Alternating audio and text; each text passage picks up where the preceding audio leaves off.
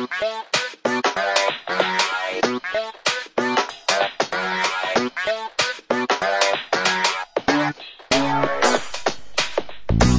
ist Computius.net, der Audiopodcast von Computius. Folge 37. Heute fangen wir an mit einer neuen Version von Mozilla Firefox. Dann schauen wir die neue Avira Antivirus 10 an. Dann komme ich zu einer ganz persönlichen Bitte, nicht gleich jede CD zu installieren.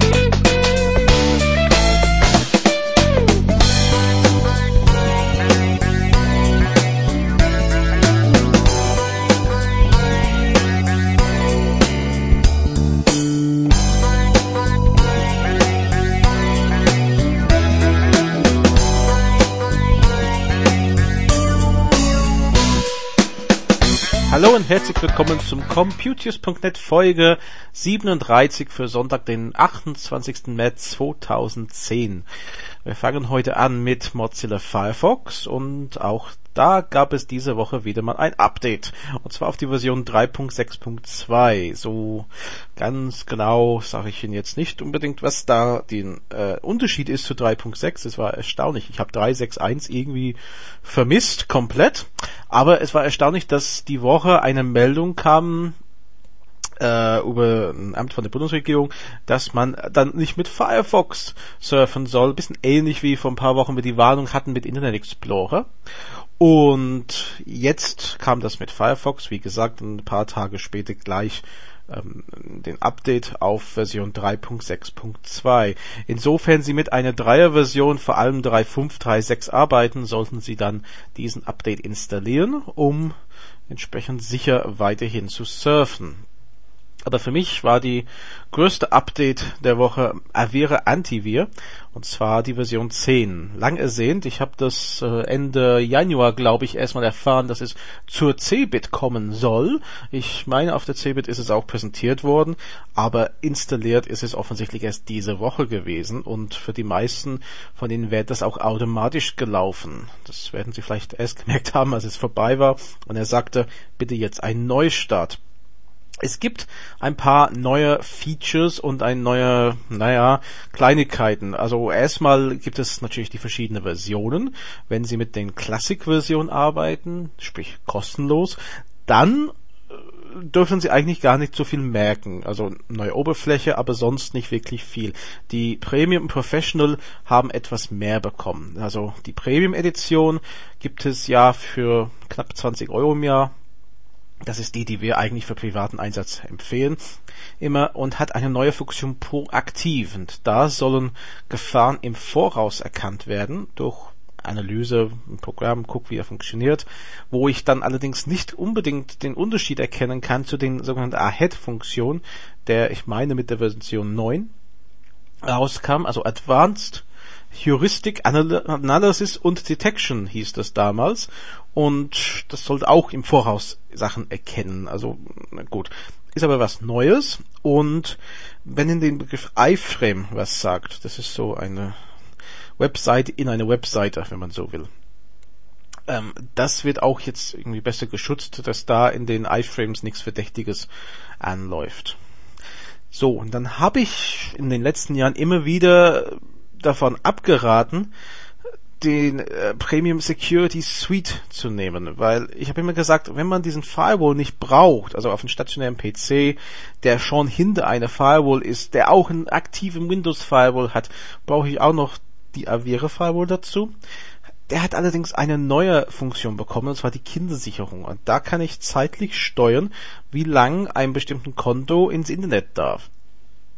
Das ist dann wiederum interessant. Und es ist auch möglich, diese Version ohne den Firewall zu installieren.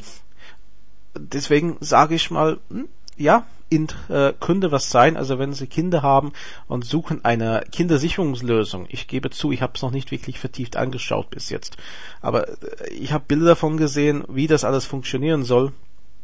Und ich finde das eigentlich ganz gut.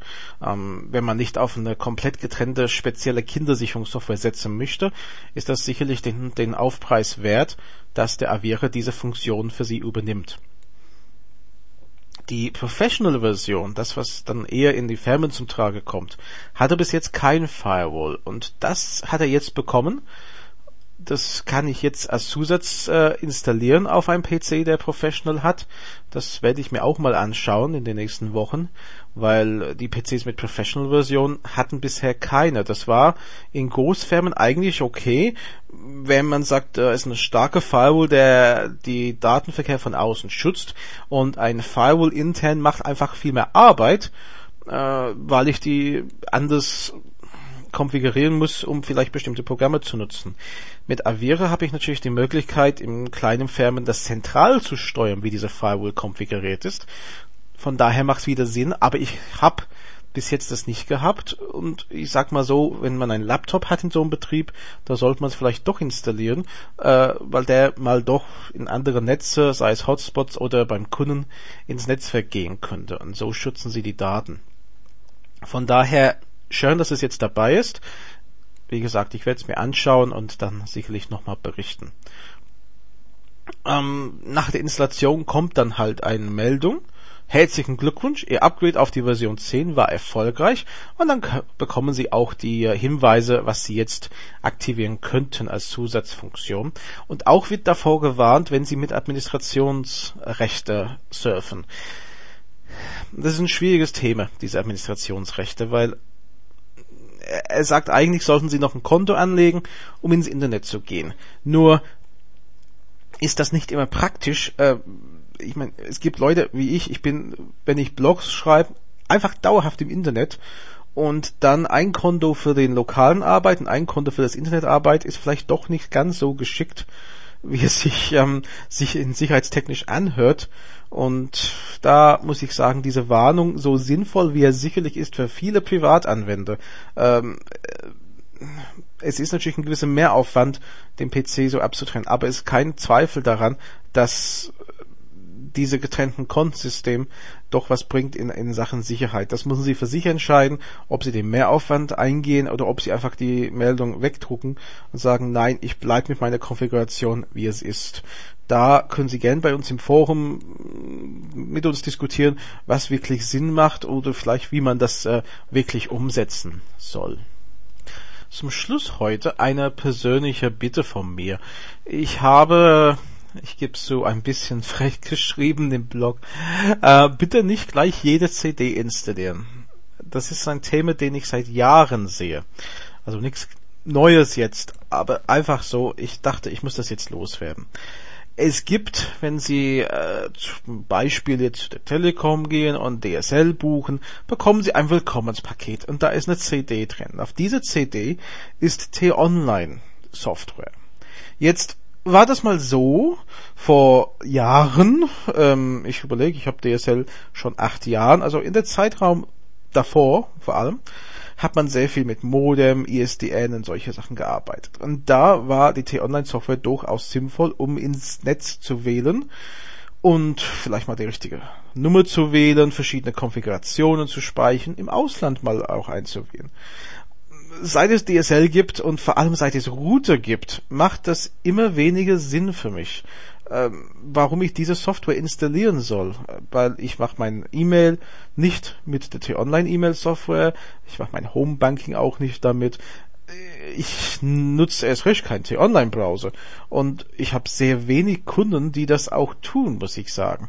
Deswegen ist es eigentlich für mich nicht so sinnvoll, diese CD zu installieren ähm, es gibt auch schlimmere. Also äh, es gibt äh, Provider, die CDs äh, liefern, die auch dann, sagen wir, irgendwelche WLAN-Software drauf haben, äh, um Hotspots besser zu finden. Nur greifen die dann so heftig in den WLAN-Prozedere äh, rein, dass dann nicht alles richtig funktioniert, wie es soll.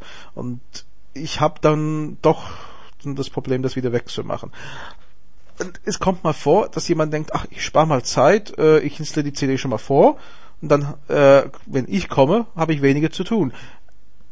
Das stimmt aber dann nicht. Dann habe ich mehr zu tun, was natürlich vielleicht für, für, mein Geschäft besser ist, für die Umsätze, aber das ist wirklich nicht im Sinne der Kundenzufriedenheit. Und deswegen war meine Bitte, ähm, wenn Sie sowas bekommen, überlegen Sie es gut, bevor Sie es installieren. Und wenn Sie jemanden bestellt haben, mich, äh, sonst irgendjemand, der profimäßig äh, mit Computer zu tun hat, dann lassen Sie den bitte das machen. Es geht vielleicht sogar schneller, als wenn Sie selbst da äh, versuchen, Vorarbeit zu machen. Das Problem ist, wie gesagt, nicht neu. Also ich kann mich auch an Zeiten erinnern in Firmen, wo mal irgendwie ein PC auf einmal nicht ging und dann, naja, natürlich bekommt man solche Aussagen wie ich habe nichts gemacht und dann baut man ein bisschen nach und kommt raus. Ja, ich habe aber halt nur von dieser Zeitschrift äh, die CD reingelegt und da das installiert. Und ja, das, das kann natürlich sehr äh, gravierende Auswirkungen haben, wenn man nicht weiß, was man tut. Vor allem, wenn das dann mit irgendwelcher Software beißt, die unternehmenswichtig sind. Und deswegen, ich weiß, ich habe ziemlich frech geschrieben, glaube ich. Äh, es war auch letztendlich so gemeint, ich will das loswerden jetzt. Ähm, nehmen Sie es mir nicht übel. Ich sehe das aber so oft, dass äh, ich dachte, ich gebe einfach den Tipp letztendlich. Ich will eigentlich damit Geld sparen, wenn man das so sieht. Ich habe letzte Woche Ihnen erzählt, dass wir nun eine Facebook-Seite haben.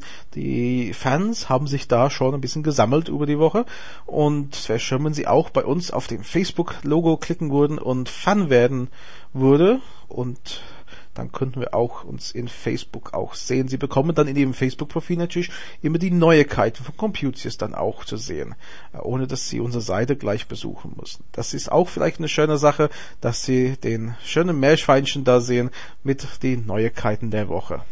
So, nächste Woche ist ja bekanntlicherweise Ostern. Das heißt, ich bin in zwei Wochen wieder da mit der nächsten Folge von Computius.net. Also bis dann. Tschüss.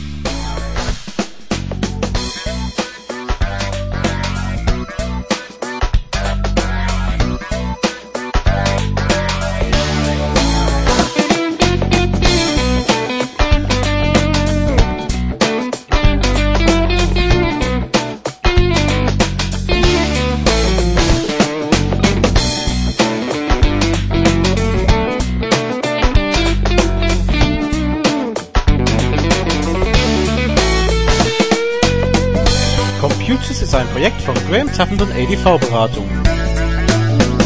Verantwortlich für den Inhalt ist Graham Tappenden in 61440 Oberursel.